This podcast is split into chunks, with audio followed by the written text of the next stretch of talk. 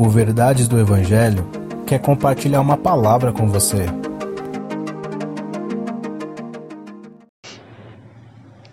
Efésios capítulo 6, versículo 17.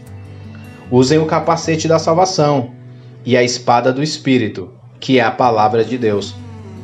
Bom, como falamos anteriormente, estamos pensando e refletindo sobre as armas que Deus nos concede para a luta que temos contra o maligno. E dessa vez não é diferente. Temos a espada que Deus nos concede.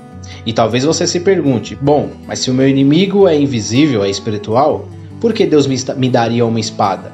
Bom, essa espada, na verdade, é a palavra de Deus. É o símbolo daquela arma que podemos usar para desferir golpes contra o nosso inimigo e também para bloquear os seus.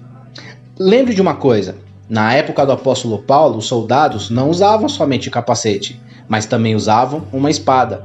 É interessante lembrar que a espada na mão do soldado não servia somente como um instrumento de ataque, mas também de defesa. Na nossa luta diária contra o inimigo, realmente precisamos de uma espada. Precisamos da palavra de Deus.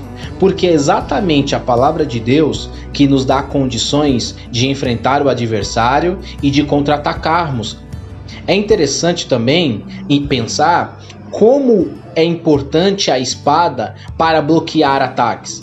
Embora ela não seja um escudo, mas ela nos ajuda a neutralizar os golpes que recebemos.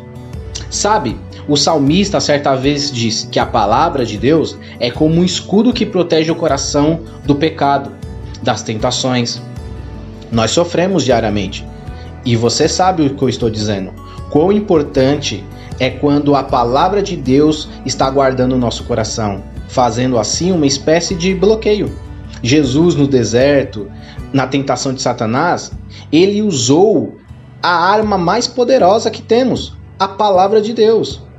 E foi um golpe certeiro, não é? Então, que nós possamos refletir, que nós possamos nos alimentar da palavra de Deus, que nós possamos amar a palavra de Deus, que nós possamos viver a palavra de Deus. Ah, e não se esqueça, não solte a palavra de Deus por nada. Que Deus te abençoe.